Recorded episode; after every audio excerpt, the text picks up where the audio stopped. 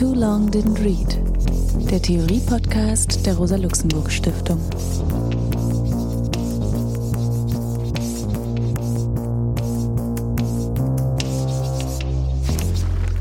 Hallo, mein Name ist Alex Demirovic. Ich begrüße euch zum Theorie-Podcast der Rosa-Luxemburg-Stiftung. Heute wollen wir über ein Buch von Karl Marx sprechen, den ersten Band des Kapitals.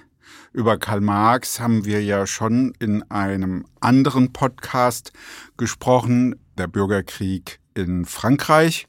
Und heute geht es dann um ein jener Texte von Marx, die zu Recht auch als Hauptwerk gelten, eben Band 1 des Kapitals, ein Buch, was ja für die sozialistische, für die Arbeiterbewegung, für die kommunistische Bewegung von kaum zu überschätzender Bedeutung ist in der Art und Weise der Analyse und der Kritik kapitalistischer Produktionsverhältnisse.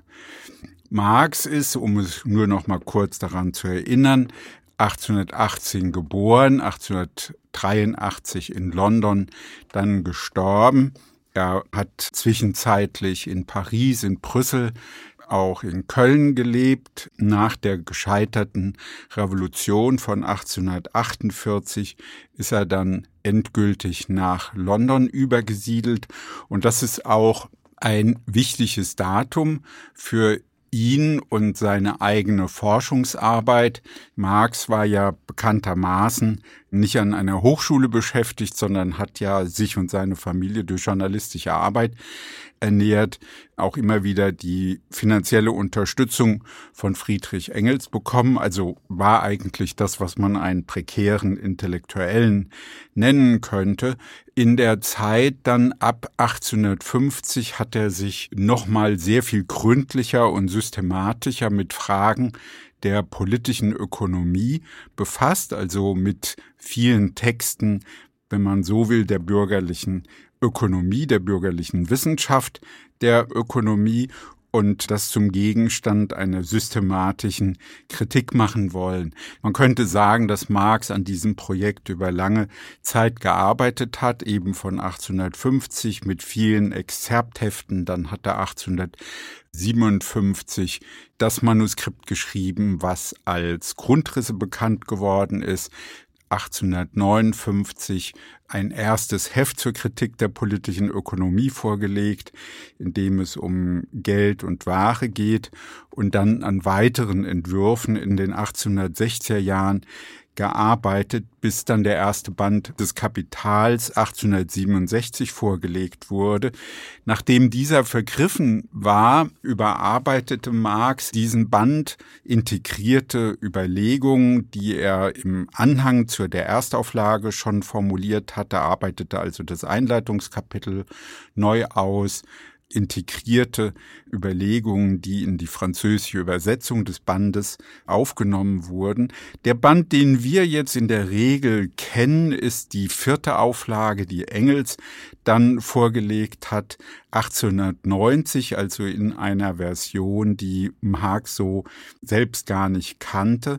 Und man kann sagen, darauf weist ja insbesondere Michael Heinrich hin, dass es möglicherweise von ihm auch geplant war, nochmal eine so grundlegende Überarbeitung auch des ersten Bandes, dass das Projekt, naja, nicht auf neue Grundlagen, aber doch eine neue Planung äh, des Gesamtaufbaus des Kapitals stattgefunden hätte.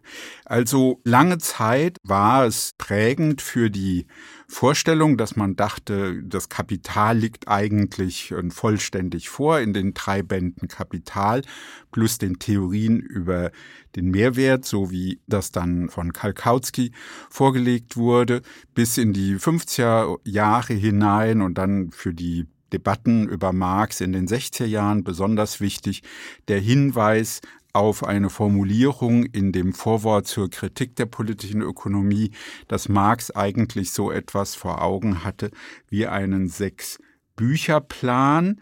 Also er formuliert es so, dass er ein System der bürgerlichen Ökonomie vor Augen hat und dieser Sechs-Bücher-Plan sieht vor, dass es eben den Band zu Kapital, ein Band zu Grundeigentum, ein Band zu Lohnarbeit geben soll, zu Staat, zu auswärtigem Handel und zu Weltmarkt. Also das wäre der Sechs-Bücher-Plan man kann annehmen, dass Überlegungen zum Grundeigentum und auch etwas zur Lohnarbeit dann schon in die vorhandenen Schriften, also den ersten Band und dann in die Manuskripte zum zweiten und dritten Band eingegliedert wurden. Aber genau genommen ist es eben doch provisorisch. Was er genau genommen vor Augen hat, ist die Anatomie der bürgerlichen Gesellschaft, die Basis. Und auf dieser Basis erhebe sich ein ungeheurer Überbau, die er dann auch als ideologische Form bezeichnet. Und dazu gehören dann eben Staat, Recht, Religion, Philosophie, Moral. Also da könnten wir heute ganz leicht auch noch sehr viel weitere Bereiche hinzunehmen, also den Sport und die kulturindustriellen Praktiken. Auch er spricht ja dann schon die Kunst an. Also das heißt, wir haben sozusagen ein sehr umfangreich gegliedertes Ganzes, was er vor Augen hat. Und das ist sehr viel umfangreicher als das, was er selbst in der Einleitung von 1858 thematisiert eine ökonomische Totalität. Also wenn wir das so betrachten, könnte man sagen, Marx hat also einen wirklich kleinsten Teil des von ihm skizzierten Forschungsprogramms überhaupt realisiert. Mit dem ersten Band des Kapitals und in dieser Dreiteilung, die er vorgenommen hat, geht es hierbei um die Frage des Produktionsprozesses des Kapitals, der dann durch die zwei Folgebände über Zirkulation, Reproduktion im zweiten Band und den Gesamtprozess im dritten Band eben weiter ergänzt und ausgearbeitet werden soll. Wir haben also hier ausgearbeitet in methodisch und inhaltlich umfassender Weise, wenn man so will, Kern. Aber das ist eben schon auch paradigmatisch wichtig, denn Marx war sich wirklich sehr im Klaren darüber, dass das, was er hier macht, also was er mit diesem ersten Band vorlegt, eine wissenschaftliche Revolution ist, weil er das bürgerliche Denken sehr grundlegend kritisiert deutlich macht, dass das bürgerliche Denken, die bürgerliche Ökonomie eigentlich die eigenen Grundlagen nicht begreifen kann. Also die bürgerliche Ökonomie kann den Wert nicht erklären, also die gesellschaftliche Grundlage des Warentauschs kann eigentlich nicht wirklich über die Arbeit sprechen. Also das ist sozusagen eine Leugnung der Realitäten und wir können das bis heute sehr intensiv erleben, weil eben Zusammenhänge von gesellschaftlicher Arbeit, Gewinnmaximierung, Kapital und Naturaneignung, dass dieser Zusammenhang auch heute bis heute in seiner ganzen Brisanz, in seiner Gefährlichkeit geleugnet wird, so dass Marx, finde ich, ganz zu Recht sagen kann, dass unsere Gesellschaft sich eine Kappe über Augen und Ohren zieht, damit sie die Ungeheuer, die sie erzeugt, nicht zur Kenntnis nehmen muss.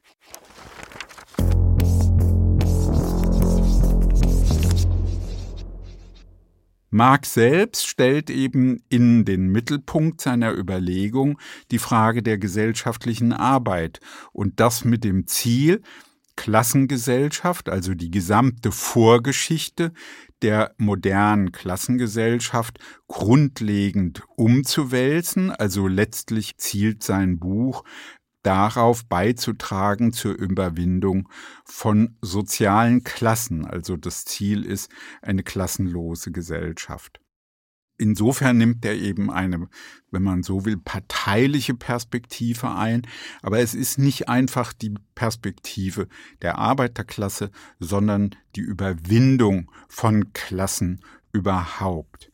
Wenn man jetzt sich fragt, also was macht Marx in diesen Büchern und insbesondere jetzt in dem Buch, was wir heute besprechen, dann gibt er in einer Notiz, die in Band 3 zu finden ist, einen Hinweis, dass er sagt, ihn interessiert es, die innere Organisation der kapitalistischen Produktionsweise zu analysieren und damit meint er den idealen Durchschnitt dieser Produktionsweise. Das ist, glaube ich, entscheidend, weil es eben schon auch deutlich macht, was er auch im Vorwort zur ersten Auflage betont, dass nämlich aus seiner Sicht, in seinem Verständnis, das moderne Kapital, die ökonomische Gesellschaftsformierung durch das Kapital bedeutet, dass die Gesellschaft eben nicht wie eine ständige Gesellschaft starr ist mit fixen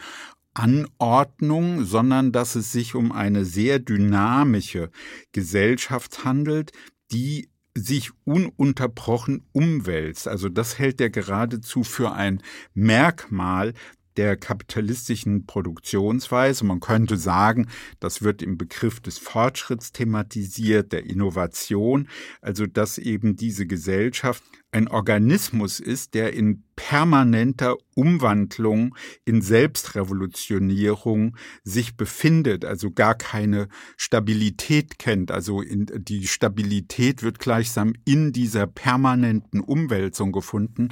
Also das, was eben Marx und Engels auch im kommunistischen Manifest von 1848 schon so emphatisch betont haben, durchaus auch positiv, dass die bürgerliche Gesellschaft diese revolutionäre Seite hat, einer permanenten Auflösung alles Ständigen, alles Beharrenden.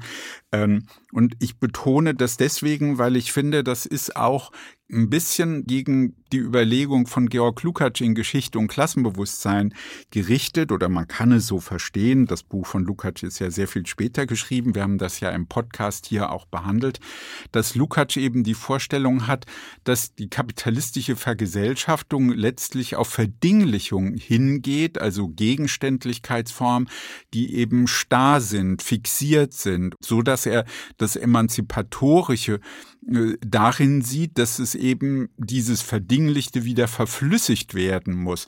Und äh, diese Verflüssigung für eine Aufgabe der revolutionären Arbeiterbewegung hält. Aber man könnte hier mit Marx sagen, na ja, da braucht es die revolutionäre Arbeiterbewegung vielleicht auch dazu, aber eigentlich macht es das Kapital schon von sich aus. Es wälzt eben seine eigenen Grundlagen und seine eigenen Verhältnisse immer wieder um um dann das zu bewirken, was Gramsci eben als Transformismus bezeichnet, nämlich alles permanent ändern, damit alles gleich bleibt. Oder wenn ich das jetzt auch noch sagen kann, weil ich es so wunderbar finde, wie Adorno es formuliert, wenn er den Begriff des Fortschritts kritisiert, dass er sagt, na ja, alles schreitet fort, nur das Ganze nicht. Also eigentlich findet eben in diesem permanenten Fortschritt der bürgerlichen Gesellschaft der entscheidende Fortschritt nicht statt, der ums Ganze geht und der eben bedeutet, dass die Menschen nicht verarmen, dass die Natur nicht ausgeplündert wird, nicht zerstört wird und dass wir unsere Lebensverhältnisse tatsächlich selbst bestimmen. Und dazu würde auch gehören, dass wir diesen Zwang zur permanenten Umwälzung, dass wir diesen Zwang selbst noch unter gesellschaftliche Kontrolle bekommen, dass wir die Fähigkeit besitzen, uns diese Dynamik zu erschließen, zu verstehen und den gesellschaftlichen Wandel, die Veränderung eben bewusst zu entscheiden und nicht Getriebene eines solchen Prozesses sind.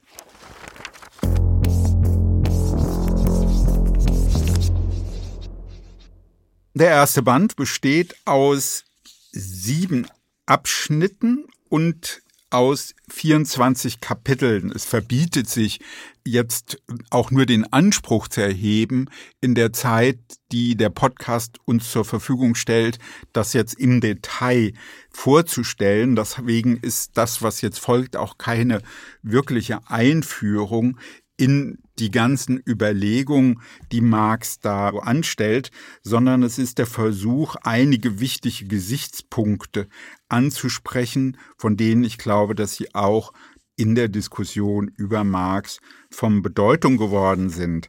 Also ich meine, dass das Buch von Marx wirklich sehr schön, klar, logisch, aufschlussreich gegliedert ist er behandelt in dem ersten großen Abschnitt, den ersten Kapiteln, die Frage von Ware und Geld und geht eben von dieser bemerkenswerten Überlegung aus, dass der Reichtum in Gesellschaften, die von der kapitalistischen Produktionsweise beherrscht werden, eben in der Form von Waren vorliegt. Und ich glaube, dass diese Beobachtung sehr anschaulich ist. Also der Reichtum erscheint als eine ungeheure Warensammlung und das führt eben dann auch zu der Frage, was versteht er dann unter diesem Begriff der Ware? Also die Überlegung zur Ware, Ware und Geld bilden für ihn einen inneren Zusammenhang. Es sind Formen, die das Kapital vorfindet. Das muss man wirklich sehr stark betonen. Ware und Geld sind gesellschaftliche Form, die das Kapital vorfindet. Man kann das Kapital eben nicht aus Ware und Geld erklären. Jemand wie Georg Lukács hat das so versucht, andere haben das so versucht, aus den Widersprüchen von Ware und Geld, also der Warenproduktion, das so zu thematisieren, die Widersprüche, die sich daraus ergeben. Aber Marx ist da sehr klar, das ist eine einfache und vorgefundene Form. Die Ware vereinigt in sich einen Widerspruch, nämlich den Widerspruch von Gebrauchswert und Wert, also der Widerspruch, dass die Ware muss Bedürfnisse befriedigen, muss gebrauchswert sein und ist insofern dann aber auch Träger von Tauschwert und Wert. Und darin steckt schon eine der Grundleistungen von Marx, also die ja dann auch von der bürgerlichen Ökonomie immer wieder bestritten wird, also dass eben die Ware wie auch die kapitalistische Produktion eine Formbestimmtheit hat, nämlich einerseits stofflich ist, Bedürfnisse befriedigt, konkrete Arbeit, dass sie aber unter bestimmten Bedingungen stattfindet und das ist die Tauschwertseite, also die Form des Tauschwerts. Ähm, und diese Form prägt sozusagen den ganzen Prozess in der Art und Weise, wie Gebrauchswerte geschaffen werden, auch wie sie genutzt werden, zur Verfügung gestellt werden, so dass eine Gesellschaft stofflich und von ihrer Wertseite aus sehr unterschiedlich reich sein kann, also hinsichtlich des Werts sehr reich und in der stofflichen Seite arm. Und so ist es auch oft verteilt, dass es eben sehr viel Reichtum bei gleichzeitiger großer Armut gibt. Etwas, was genau Marx interessiert.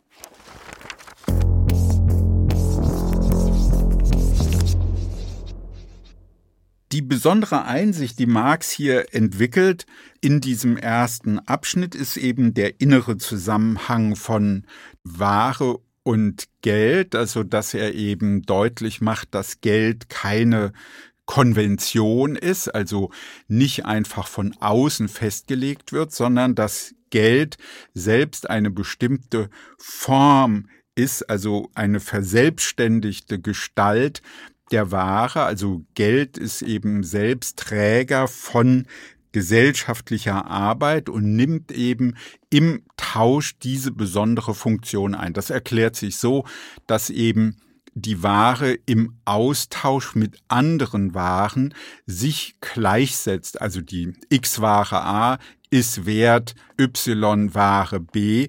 Das heißt, es gibt diese Gleichheitsbeziehung und in der Gleichheitsbeziehung wird ja aber gleichzeitig auch deutlich gemacht, dass es etwas Drittes gibt und das ist eben abstrakte, notwendige Arbeit, also gesellschaftliche Arbeit, wie sie im Durchschnitt zur Herstellung einer Ware erforderlich ist.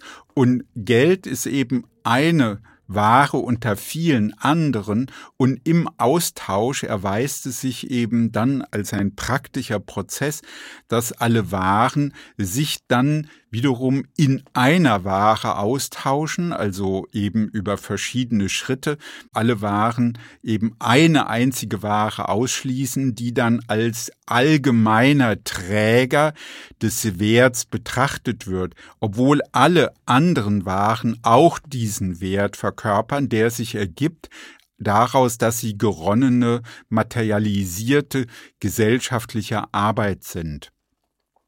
Für Marx ist es dieser Tauschprozess deswegen interessant, weil darin eben auch ein bestimmtes Moment von Fetisch drinsteckt. Das ist das, was er betont. Also dann neu in dieser zweiten Auflage macht er das eben sehr kenntlich mit einem eigenen Abschnitt.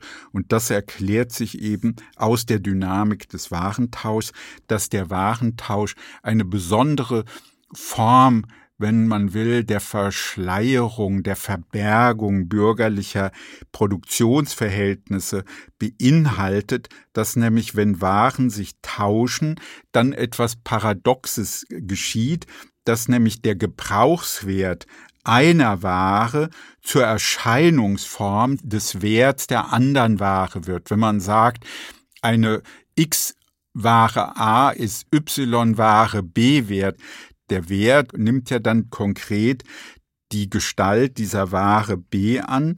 Und das heißt, es kehrt sich etwas um, nämlich diese Gebrauchswert dieser einen Ware, also die natürliche Gestalt, verkörpert jetzt abstrakt menschliche Arbeit, also die, die sozusagen im Vergleich in Anspruch genommen werden muss, um dann überhaupt zu machen die konkrete Arbeit, also Schneider, Bäckerarbeit, Maschinenbauerarbeit, diese konkrete Arbeit, die in dieser hm, Äquivalentform, wie Marx sie bezeichnet, dann steckt, verkörpert eben abstrakt menschliche Arbeit. Das heißt, auch da kommt es zu einer Umkehrung. Konkrete Arbeit wird zur Form der abstrakten und private Arbeit, die von Einzelproduzenten erledigt wird, nimmt gleichzeitig die Arbeit in gesellschaftlicher Form an.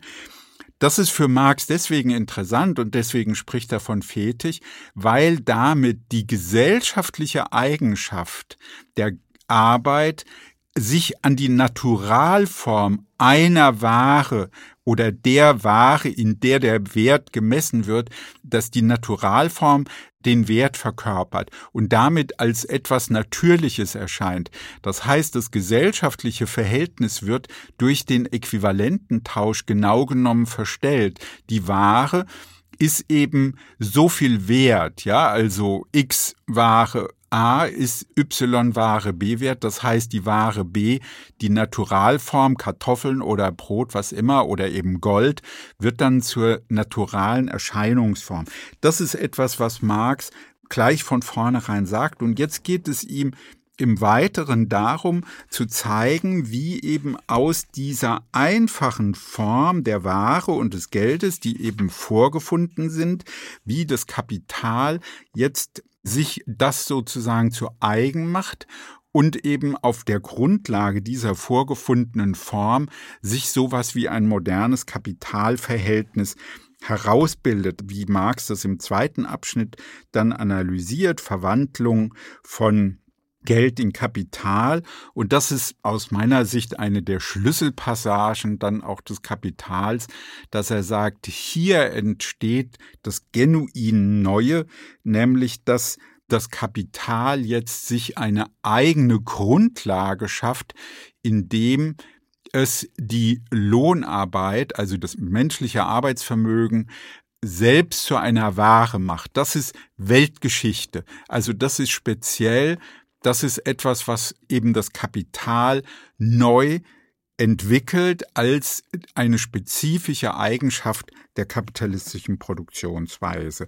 Also eine weltgeschichtliche Innovation, wenn man so will, die die gesellschaftlichen Verhältnisse vollständig revolutioniert.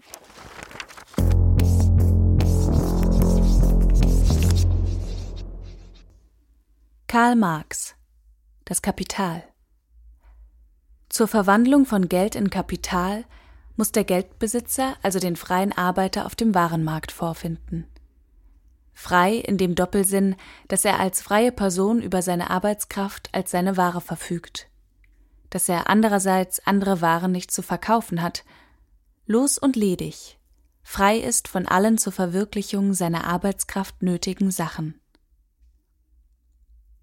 Die Frage, Warum dieser freie Arbeiter ihm in der Zirkulationssphäre gegenübertritt, interessiert den Geldbesitzer nicht, der den Arbeitsmarkt als eine besondere Abteilung des Warenmarkts vorfindet. Die Natur produziert nicht auf der einen Seite Geld oder Warenbesitzer und auf der anderen bloße Besitzer der eigenen Arbeitskräfte. Dies Verhältnis ist kein naturgeschichtliches und ebenso wenig ein gesellschaftliches, das allen Geschichtsperioden gemein wäre. Es ist offenbar selbst das Resultat einer vorhergegangenen historischen Entwicklung, das Produkt vieler ökonomischen Umwälzungen, des Untergangs einer ganzen Reihe älterer Formationen der gesellschaftlichen Produktion.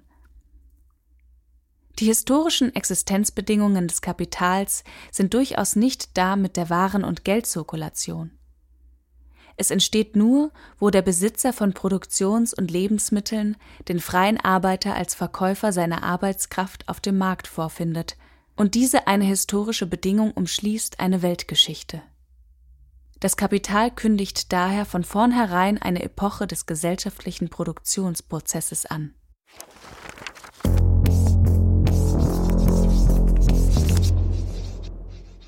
Was Marx eben dann im Folgenden auf vielen Dutzenden und hundert Seiten zeigt, ist, wie dieses neue Verhältnis der Aneignung des menschlichen Arbeitsvermögens durch das Kapital im Einzelnen dann stattfindet, weil das Kapital eben ein gesellschaftliches Verhältnis ist, was auf der Basis von Wert und Geld jetzt dieses menschliche Arbeitsvermögen aneignet, sich also in Wert setzt, also sich reproduziert durch immer weitergehende Aneignung von menschlichem Arbeitsvermögen.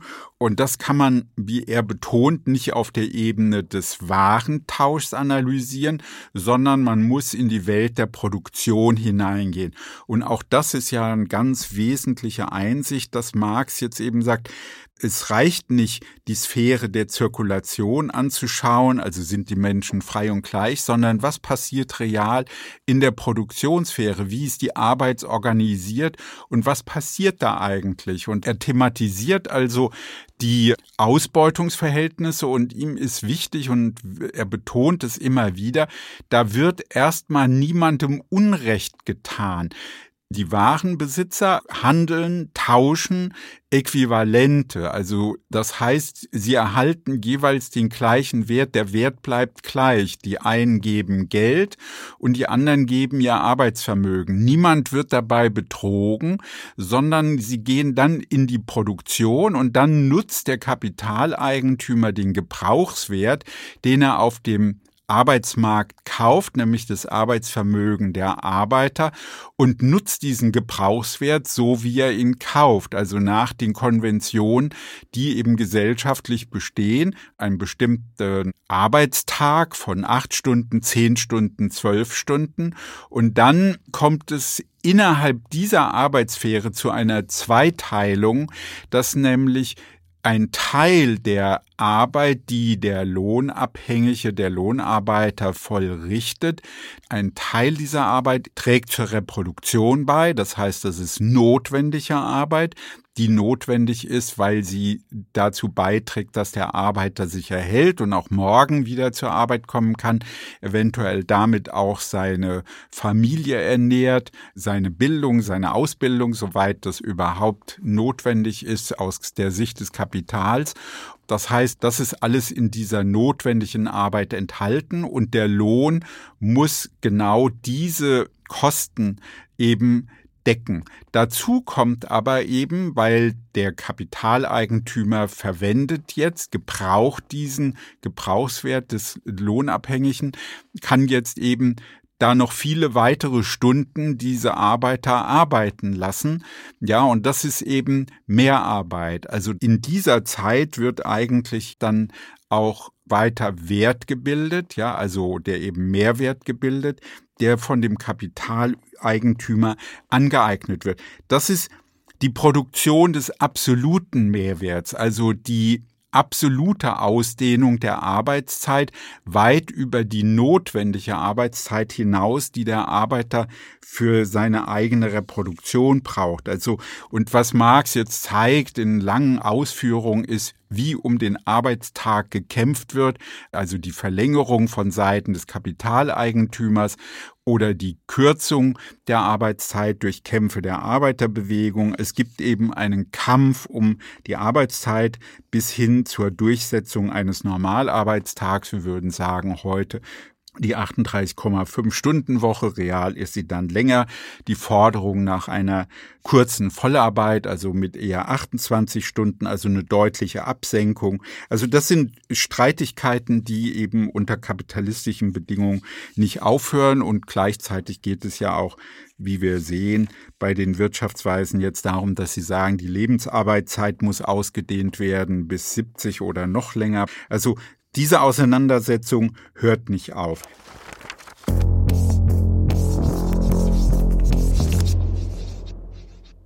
In dem weiteren Abschnitt wird eben sehr ausführlich darüber gesprochen, dass das Verhältnis von notwendiger Arbeit und Mehrarbeit, das ist die Mehrwertrate, die Ausbeutungsrate, dass diese Relation eben auch zugunsten des Kapitals geändert werden kann, indem eben das, was die Arbeitskraft kostet, also was sie wert ist am Arbeitsmarkt, dass das eben auch gesenkt werden kann durch die Steigerung der Produktivkräfte. Also es ist möglich, die Lebensmittel, die Ausbildungskosten, die Mieten, die Ernährung, das alles so zu verbilligen, dass der Wert der wahre Arbeitskraft eben deutlich sinkt und damit eben der Anteil der Mehrarbeit für die Kapitaleigentümer höher wird, so dass Marx sagt, na ja, es ist im Interesse der Kapitaleigentümer eben die Produktivkräfte zu entwickeln, um die Kosten, den Wert der wahre Arbeitskraft eben immer weiter zu senken. Es darf natürlich nicht so weit gehen, dass eben Lohnarbeit dann praktisch völlig überflüssig wird, aber dass es eben immer weiter gesenkt wird und immer mehr lebendiges Arbeitsvermögen in den Waren eingesaugt wird. Die Waren selbst werden dann immer größer, also die stoffliche Seite wird immer größer und der Wert verteilt sich dann praktisch anteilig auf viele Einzelwaren, die wiederum auch dann, weil sie aufgrund höherer Produktivität dann eben in größeren Massen erzeugt, billiger werden, dann auch in der Konkurrenz am Markt günstiger verkauft werden können, so dass es eben zu harten Konflikten von den verschiedenen Kapitaleigentümern kommt, um eben die eigene Produktion durchzusetzen dann am Markt. Also für Marx eben ein wichtiger Gesichtspunkt von den Gesetzen des Kapitals her, dann die Konkurrenz zwischen den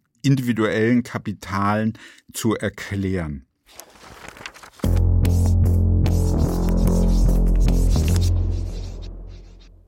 Marx zeigt eben diese beiden Aspekte von absolutem und relativem Mehrwert, um dann in einem großen Abschnitt auf die Akkumulation, den Akkumulationsprozess des Kapitals in seiner Gesamtheit einzugehen, um zu zeigen, dass das Kapital eben diesen Mehrwert aneignet und einen Teil dieses Mehrwerts dann eben wieder investiert und damit der Produktionsstock zunehmend weiter ausgedehnt wird, also immer mehr lebendiges Arbeitsvermögen eingesaugt wird in eine immer größere Warenmenge auf der Basis entwickelter Produktivkräfte und damit eben es zu einer zunehmenden Scherenbildung kommt. Auf der einen Seite ein enormer Reichtum, der sich bei wenigen Kapitaleigentümern dann bildet und eben einer Verarmung auf der anderen Seite.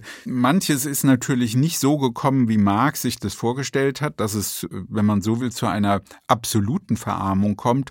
Andererseits kann man sagen, hat es ja diese Verarmungsprozesse gegeben. Ungefähr 20 Prozent der Bevölkerung lebt im Armutsbereich und wir haben auf der anderen Seite eine enorme Vermögens Entwicklung und Vermögenskonzentration. Das heißt, wir erleben tatsächlich diese Polarisierung und das kann man sich leicht vorstellen, dass ja jede Kleinigkeit, jede kleine Tätigkeit in der Warenform dazu beiträgt, dass eben die einzelnen Tätigkeiten jeweils immer kleine Beträge auf der Kapitalseite zu immer riesigen Gewinnen führen. Ja, also wenn man jetzt einen Konzern nimmt wie McDonald's, dann verdienen die einzelnen Beschäftigten 65.000 in Deutschland. 12,20 Euro Mindestlohn und jede Person, die da arbeitet und durch streng durch Computer gesteuerte Prozesse tätig ist, trägt eben mit kleinen Beträgen zu einer riesigen Summe an Gewinn bei und das natürlich auf nationalem und globalem Niveau eben noch mehr, so dass sich riesige Beträge dann bei wenigen Kapitaleigentümern ansammeln, entweder persönlichen Eigentümern oder Aktionären und insofern dann eben eine der wichtigen Punkte von Marx zur Akkumulation sich bewahrheitet.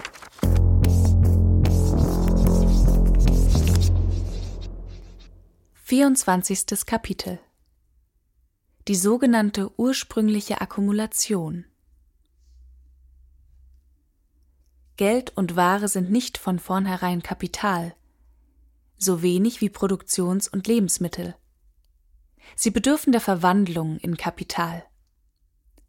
Diese Verwandlung selbst aber kann nur unter bestimmten Umständen vorgehen, die sich dahin zusammenspitzen. Zweierlei sehr verschiedene Sorten von Warenbesitzern müssen sich gegenüber und in Kontakt treten. Einerseits Eigner von Geld, Produktions- und Lebensmitteln, denen es gilt, die von ihnen geeignete Wertsumme zu verwerten durch Ankauf fremder Arbeitskraft. Andererseits freie Arbeiter, Verkäufer der eigenen Arbeitskraft und daher Verkäufer von Arbeit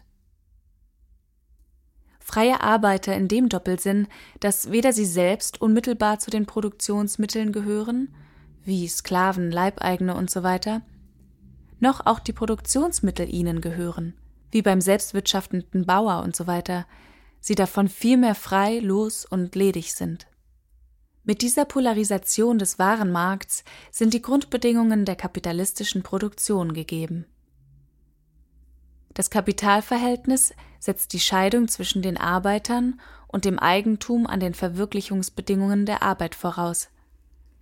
Sobald die kapitalistische Produktion einmal auf eigenen Füßen steht, erhält sie nicht nur jene Scheidung, sondern reproduziert sie auf stets wachsender Stufenleiter der Prozess, der das Kapitalverhältnis schafft, kann also nichts anderes sein als der Scheidungsprozess des Arbeiters vom Eigentum an seinen Arbeitsbedingungen, ein Prozess, der einerseits die gesellschaftlichen Lebens- und Produktionsmittel in Kapital verwandelt, andererseits die unmittelbaren Produzenten in Lohnarbeiter.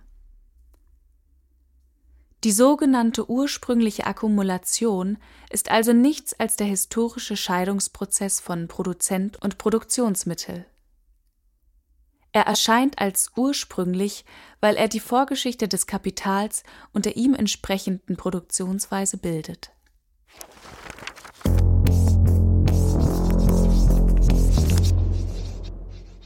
Zum Gespräch über Band 1 Kapital von Marx begrüße ich heute Sabine, Sabine Nuss. Hallo Sabine. Hallo Alex. Freue mich, dass es geklappt hat. War, ging ja ein bisschen ja. hin und her. Ja. Aber wir haben ja auch viele Gespräche schon in an, bei anderen Gelegenheiten über Marx gehabt. Also eine schöne Fortsetzung jetzt.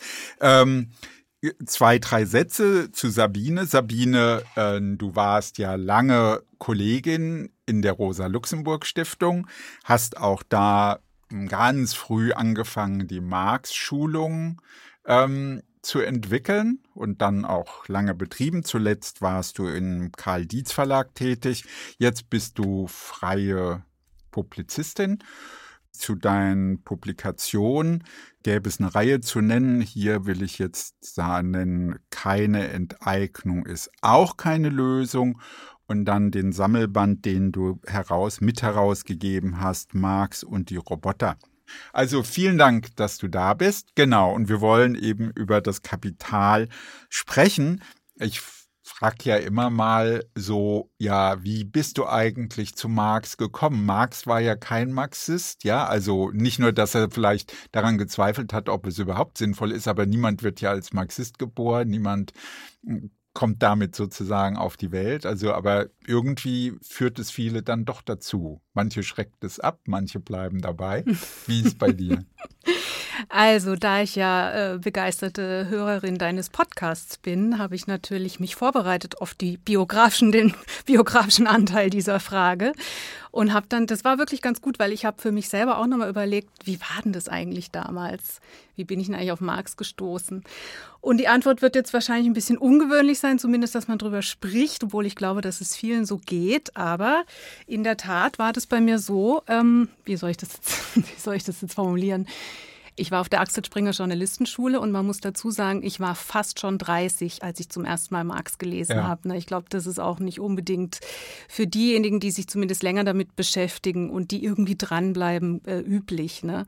Ich war also fast schon 30. Ich war auf der Axel Springer Journalistenschule, also jenseits dessen, wo man, man irgendwie Marxismus verbindet. Und ich habe mich Wirklich in jemanden. Nicht, nein. genau. Eigentlich nicht, ja. Und ich habe mich in jemanden verliebt in dieser Zeit. Und äh, das ist wirklich ganz lustig. Im Nachhinein verstehe ich ich vieles auch besser als damals. Der hat mir mehr oder weniger fast gebeichtet. Ich bin übrigens Kommunist und ich dachte, äh, okay, ist das jetzt eine Krankheit oder ist das was Schlimmes? Ich habe es überhaupt nicht richtig verstanden. Aber ich habe gedacht, ja, ich gucke mir das einfach mal an. Natürlich meinte er jetzt nicht Kommunist im Sinne vom historischen Kommunismus, ne? also klar. Äh, aber ich bin dann durch ihn zum ersten Mal zum Kapitallesekreis gekommen und das war außeruniversitär und das war fürchterlich. Das war also so ein richtiger, hauptsächlich männerbesetzter Checkerkurs, wo vorne einer saß, der irgendwie gesagt hat, wie es richtig ist und was da drin steht. Und ich hatte die ganze Zeit das Gefühl, oha, du darfst jetzt auf keinen Fall was sagen oder was fragen, sonst blamier ich mich. Also das war ehrlich gesagt, die erste Erfahrung war nicht so wunderbar. Es war total humorbefreit und unlocker. Und ich dachte, okay, das ist es also jetzt, was da meine neue Liebe toll findet. Und dann habe ich aber zum Glück gemerkt, dass der da auch nicht so begeistert ist. Und dann habe ich dann nach der äh, Journalistenschule bin ich dann erst sozusagen an die Uni gekommen und dort habe ich dann meinen ersten Kapital oder überhaupt meine erste Berührung mit Marx gehabt über Gesine Schwan. Und zwar hat sie äh, die, die Pariser Manuskripte angeboten als äh, Seminar. Ja, das, das war, ja 96, so genau, genau 96, 97. Genau. Und wer Gesine Schwan kennt, es ist natürlich das Gegenprogramm gewesen. Die war total begeistert von den Pariser Manuskripten. Die hat es mit einem unglaublichen Esprit, hat sie dieses Seminar angeboten. Und eigentlich muss man sagen, dass es Gesine Schwan war, die mit ihrem Temperament und ihrer Fähigkeit, andere zu begeistern, mich für Marx interessiert hat. Würdest du sagen, das ist ja vielleicht eine interessante Frage. Gibt es einen geschlechtlichen Zugang zu Marx? Also die die männlichen Nerds, die immer alles besser wissen und vor denen man sich scheut, überhaupt zu reden und dann ja eine Frau, die so mit Esprit, wie du sagst, und lebendig einem Marx vermittelt. Also ich meine, weil das ist ja schon finde ich ein ernstes Problem, ja. Also die Fragen der Ökonomie sind ja sowieso auch immer ein bisschen abschreckend, ja. Und dann geht es ja auch genau darum, wie ermöglichen wir Zugänge oder wie gibt es diesen Zugang? Ja, da sprichst du was an. Da kannst du vielleicht auch selber äh, auch gleich nochmal was dazu sagen, weil wir haben ja dann später bei, also ich habe erst an der Freien Universität äh, Berlin unter der Schirmherrschaft von Elmar Altvater Kapitalkurse mhm. erstmals angeboten. Und da haben wir schon ähm, zum ersten Mal einen Kapitalkurs nur für Frauen, also für Studentinnen angeboten. Das wurde uns aber von der Unileitung untersagt, wegen Verstoß gegen das Gleichbehandlungsgesetz ja. sozusagen durften wir das gar nicht. Wir haben das dann auch gelassen und dann sind wir dazu übergegangen, Kapitalkurse nur von Frauen teamen zu lassen. Und das, als ich dann später in der Rosa-Luxemburg-Stiftung äh, diese Kurse weitergeführt habe, hatten wir auch die Policy, dass wir nur als Teamerinnen oder als Frauen das machen. Und meines Erachtens macht es einen Riesenunterschied. Aber was mir selber entgegenkam, war gerade die älteren Besucherinnen unserer Kurse, vor allen Dingen die männlichen, haben immer gesagt, oh, das ist ja viel netter bei euch, das ist ja viel angenehmer als früher, als ich die Kapitalkurse in den 70er, 80ern gemacht habe. Ja. ja, und das kannst du natürlich jetzt besser beurteilen als ich, wie das da war. Ne? Ich weiß nicht, ich habe ich hab das Kapital Ähm, für mich alleine gelesen, weil ich eben diese Kurse auch nicht so interessant fand. Wie alt warst du da? Naja, da war ich ja am Anfang meines Studiums, aber ich hatte Marx schon als Schüler gelesen, aber so die kleineren Texte. Und, als ähm, Schüler? Ja, also Lohnpreis und Profit. Ich war ja, ja, ich war ja so, also wir waren ja nach der Schülerbewegung oder in der Schülerbewegung haben wir ja solche Kurse mit SDS-Genossen organisiert. Und die gingen natürlich genau so, wie du es schilderst, ja. Das war halt eben so ein bisschen top-down, ja. Und äh, naja, man musste schon den ganzen Mut zusammenkratzen. Und dann dachte ich, nee, das tue ich mir nicht an. Aber ich, es wurde immer unterstellt, man müsste alles schon immer gewusst haben. Mhm. Ja, und eigentlich sind die Probleme klar und Marx gibt dauernd nicht die richtigen Antworten und wir arbeiten jetzt darüber und ich dachte, hä, ich muss es erst mal ein bisschen verstehen. Mhm. So, ja, also so. Aber das ist, Entschuldigung, wenn ich jetzt kurz da reingrätsche, bei meinem ersten Kurs, von dem ich vorhin erzählt habe, da war das so, da hat der, der da vorne saß, ein Stück gelesen ja. oder ist schon vorausgesetzt worden, dass man gelesen kam in diesen, in diesen Lesekreis und hat dann referiert, was da drin steht und wie ja. man es zu verstehen hat. Ja. ja. Bei uns, wir haben das so gemacht, dass die Teilnehmerinnen selbst die Abschnitte zu Hause gemeinsam vorbereitet haben und dann haben sie es vorgetragen und dann haben wir darüber diskutiert. Ne? Klar, es ist und ein anderes Verfahren. Es ist ein anderes Verfahren Klar. und das ist ich glaube, das sind Form und Inhalt fallen da schon auch ein bisschen zusammen. Wir haben zum Beispiel auch gesagt, wann immer jemand Sätze beginnt mit schon Hegel hat gesagt das oder wie wir ja von Foucault wissen, ja. dass man das ruhig darf, aber dann muss man bitteschön immer dazu sagen, wie wir von Foucault schon wissen und was hat Foucault denn gesagt, was wir glauben, dass wir schon von ihm wissen. Ja. Ne? und das hat gebremst. Ne? Das bremst. Die andere gefährliche Formulierung, die auch so universitär ist, ähm, das muss man genauer betrachten oder das muss man, da muss man noch mal tiefer darüber nachdenken, was ja auch immer so Gesten sind. Du hast jetzt noch nicht tief genug nachgedacht, ja. Mhm. Also das mhm. finde ich, das ist verführerisch. Das ist mal so so eine Art Grunderfahrung. Also wir wollen ja auch mit dem Podcast alle ermutigen, sich überhaupt dadurch nicht einschüchtern zu lassen, sondern genau dieses emanzipatorische Potenzial, was mit Marx verbunden ist, zu entdecken und zur Geltung zu bringen. Ja, und wie ging es für dich weiter? Also, also mich würde es auch interessieren, weil du ja jetzt auch genau mit dem Buch zu Enteignung, aber du hast ja auch diese Aspekte zu Planung. Ich meine, für dich ist es ja auch ein sehr konkretes Arbeitsinstrument geworden in den Diskussionen, in denen du dich bewegst, ja. Ja, genau. Also ich hatte ja vorhin schon erwähnt, dass die Pariser Manuskripte, das sind eben bestimmte Frühschriften von Marx, ähm, eigentlich die erste, der erste Text waren, mit dem ich in, in Berührung kam. Und ich habe dann erst später mich mit dem Kapital auseinandergesetzt. Und ich habe auch am Anfang überhaupt noch nicht das Ausmaß der Art und Weise, wie was Marx da eigentlich macht, verstanden. Weißt du, das fängt an mit, weiß ich nicht was, der Ware, ja, und so und so viel Rock tauschen sich mit so und so viel Leinwand. Da fängt schon an, dass du denkst, stimmt doch gar nicht, es tauscht sich ja nicht Rock gegen Leinwand, sondern gegen Geld, ja. Also überhaupt mal diese Methode zu verstehen. Und am Anfang macht er ja genau diese Wertanalyse, wie eigentlich Geld logisch meine ich jetzt nicht historisch entsteht. Ne? Mhm. Das hat mich schon von Anfang an sehr fasziniert. Also die Art und Weise, wie er selber abstrahiert von den Dingen, die uns so als selbstverständlich in der Wirklichkeit entgegenkommen, wie Geld ja, oder ja. Wert. Ja? Also wenn wir zum Beispiel in den Supermarkt gehen, dann sehen wir da eine Tomate liegen und die hat halt einen Preis, die kostet halt was. Aber wir empfinden das als genauso natürlich, wie dass sie rot ist oder saftig oder eine Frucht ist. Ne? Und bei Marx fand ich das Faszinierende, dass der eben erstmal nichts als gegeben hinnimmt, ne? sondern dass der erstmal alles hinterfragt. Sogar sowas wie Geld, ja. Und im Grunde genommen, äh, da komme ich jetzt auch zu dem Thema, womit ich mich heutzutage, also jetzt so seit ein paar Jahren eigentlich schon, nämlich um die mhm. Eigentumsfrage. Die übergeordnete Frage von seinem Spätwerk, vom Kapital, ist im Grunde genommen, wie kann es sein, dass eine Gesellschaft sich reproduzieren kann als Gesellschaft, obwohl die, die etwas produzieren, völlig blind für einen anonymen Markt ins Blaue rein irgendwas herstellen in der Hoffnung, es möge sich verkaufen. Ja, es wird überhaupt nicht vorab geplant, ja, oder bestimmt oder abgestimmt oder überlegt, was brauchen wir, wie viele Bedürfnisse gibt es eigentlich, wie stellen wir die her, sondern es ist private Produktion, nannte das Marx. Und trotzdem funktioniert es das irgendwie, dass zumindest die Bedürfnisse, die das Geld haben, also die Zahlungsfähigen, dass die irgendwie zumindest gestillt werden. Und das würde ich mal sagen, ist die übergeordnete Frage von Marx. Und er antwortet damit, dass die Art und Weise, wie Menschen sich vergesellschaften im Kapitalismus, ja, über Privatproduzentinnen, eben übers Geld, über den Wert funktioniert. Ja. ja. Das bedeutet, das ist ja eine sehr radikale im Sinne von an die Wurzel gehende ähm, äh, Theorie. Das bedeutet im Umkehrschluss, wenn die Produzentinnen sich vorab abstimmen darüber, was sie produzieren, bräuchte es am Ende gar kein Geld mehr. Ja. ja. Das ist was, was an die Grund, äh, würde ich jetzt sagen, Grundsubstanz der bürgerlichen Gesellschaft reicht, weil ja Geld und Eigentum so naturalisiert wird.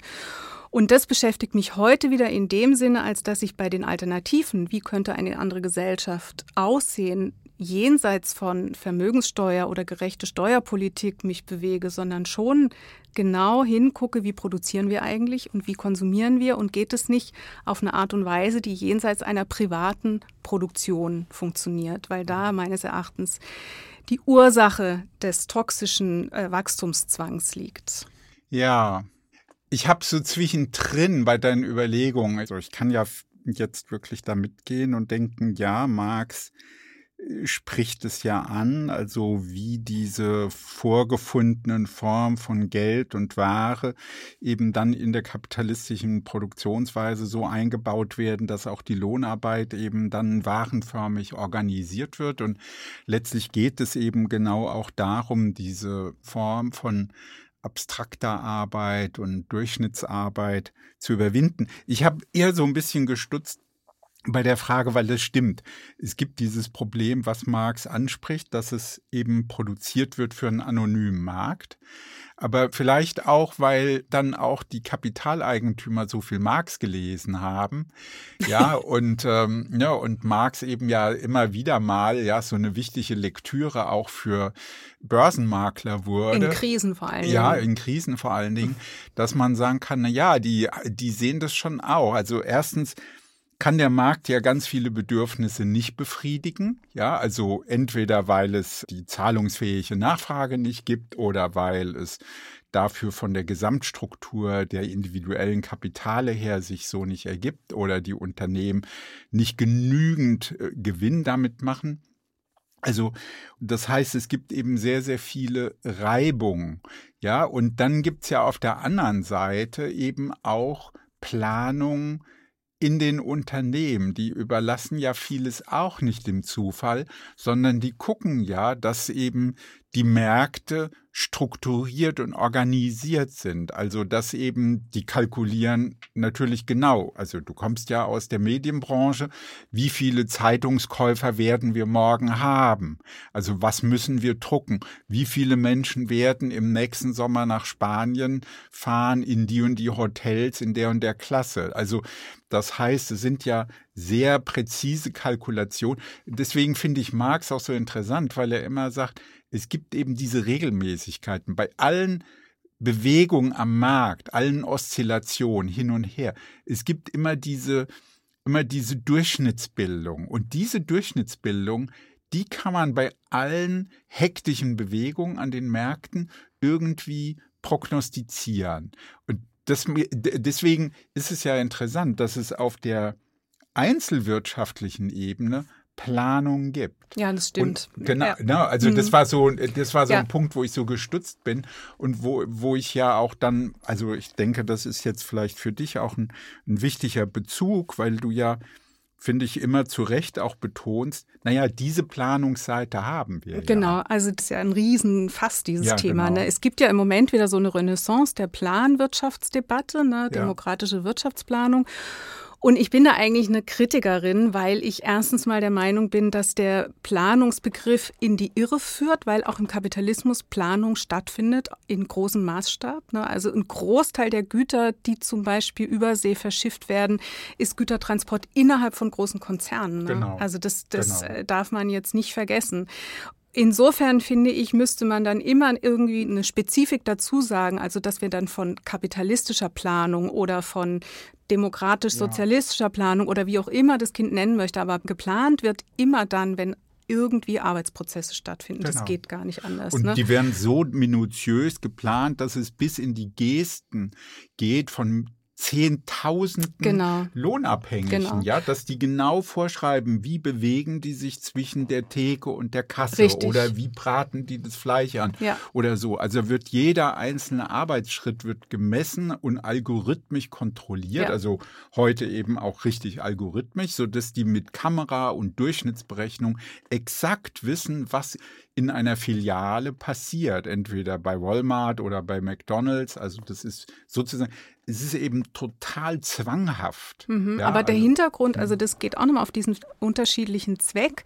Der Hintergrund ist, warum man im Kapitalismus diese Planungsinstrumente optimiert, dass die natürlich versuchen, auch Synergieeffekte, alles Mögliche wird da irgendwie benutzt, so gut wie möglich äh, die Produktivkraft zu steigern oder die genau. Produktivität genau. zu ja, steigern. Genau. Und zwar nicht, weil wir gerne lieber Arbeit haben wollen, möglichst wenig oder möglichst äh, mühelose, ne, sondern um natürlich in der Konkurrenz, Konkurrenz ist ein wichtiges Wort, was ich jetzt noch nicht erwähnt hatte, die natürlich, die Konkurrenz ist der Motor dessen. Ne? Du musst in der Konkurrenz versuchen, die Produktivität zu steigern.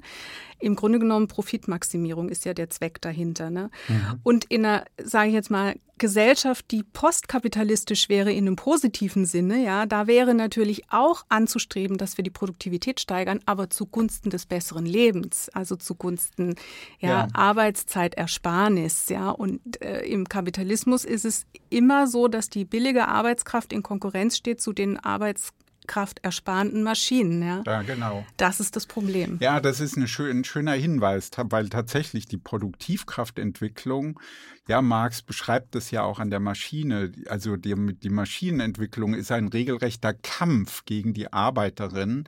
Ja, also Produktivkräfte werden gesteigert, auch durch Maschinen, nicht nur. Ja, und letztlich wird dieser Reichtum, der es ja ist, es ist ja realer Reichtum, aber gegen die Arbeiter verwendet, weil sie dann eben freigesetzt werden, arbeitslos werden und die Kapitalseite höhere Gewinne macht. Ich finde eigentlich, eine der interessantesten Aspekte in, also neben diesem Aspekt, dass Maschinen eben auch ein Kampfmittel, wenn man so will, im Klassenkampf sind, dass Marx eben auch betont, wie Planung, also die Kooperationsfähigkeit steigert, ja, also die enge Verzahnung der einzelnen Tätigkeiten, so dass sie enger ineinander greifen, zeitlich gesehen effizienter sind, dass unter dem Kommando des Kapitals diese Produktivität der gemeinsamen Arbeit angeeignet wird und deswegen für die Kapitalseite auch notwendig ist, viele, viele Arbeitskräfte zu haben, um damit zu Durchschnittsgrößen zu kommen. Wie viel muss im Durchschnitt gearbeitet werden, um ein bestimmtes Produkt herzustellen?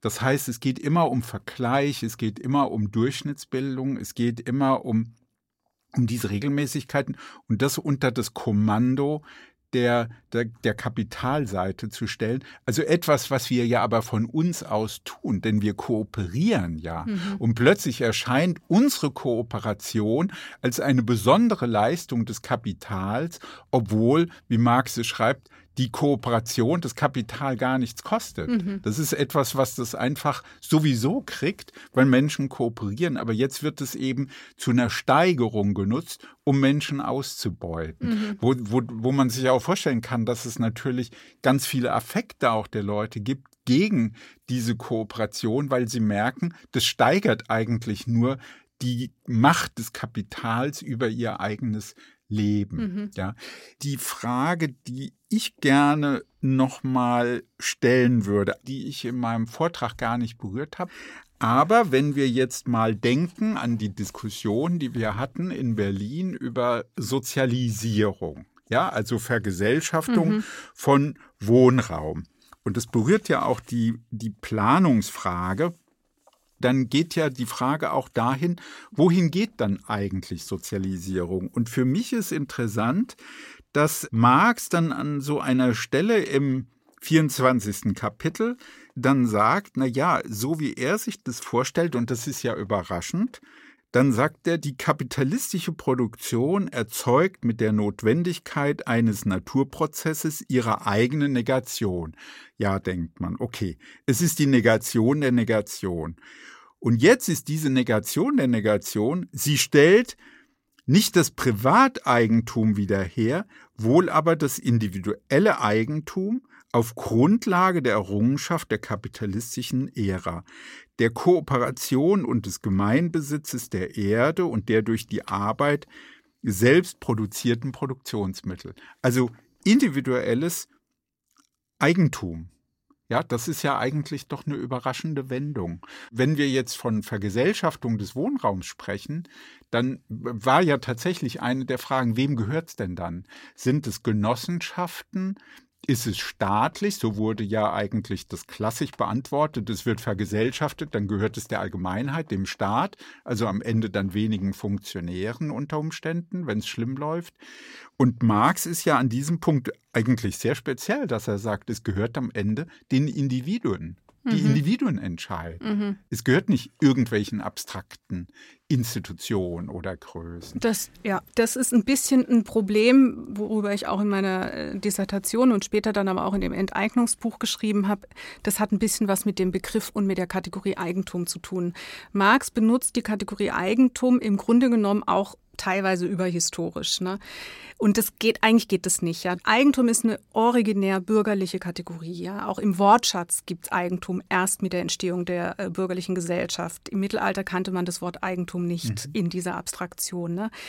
Äh, Im Grunde genommen müsste man Eigentum immer übersetzen mit Verfügungsgewalt oder Verfügungsweise oder Verfügungsmacht. Ja, dann kommst du da ein bisschen näher ran. Was Marx meint an dieser Stelle, er sagt was Ähnliches im Manifest, wo er sagt, das individuelle Eigentum ist doch gerade im Kapitalismus überhaupt nicht durchgesetzt. Die Mehrheit der Menschen der Abhängigen. Hat ja hat gar kein Eigentum. Ja, also es ist ja diese Chimäre der Marktapologeten, die immer sagen, in der bürgerlichen Gesellschaft mit der Ablösung des Feudalismus ist das Individuum erstmals befähigt worden, die Früchte seiner Arbeit zu ernten und nicht mehr dem Grundherrn abtreten zu müssen. Ne? Er ist jetzt endlich frei und gleich. Das ist ja alles, das ist bei Marx übrigens auch sehr schön zu lesen, ist ja alles eine Ideologie. Ne? Mhm. Und ähm, genau. im Grunde genommen sagt er, wir müssen überhaupt erst die Produktionsverhältnisse und die Verfügungsweise über die Mittel, mit denen wir leben und überleben, wieder der Kontrolle der Mehrheit der Menschen an, anheimstellen, dass man davon sprechen kann, von sogenanntem individuellem Eigentum. Ne?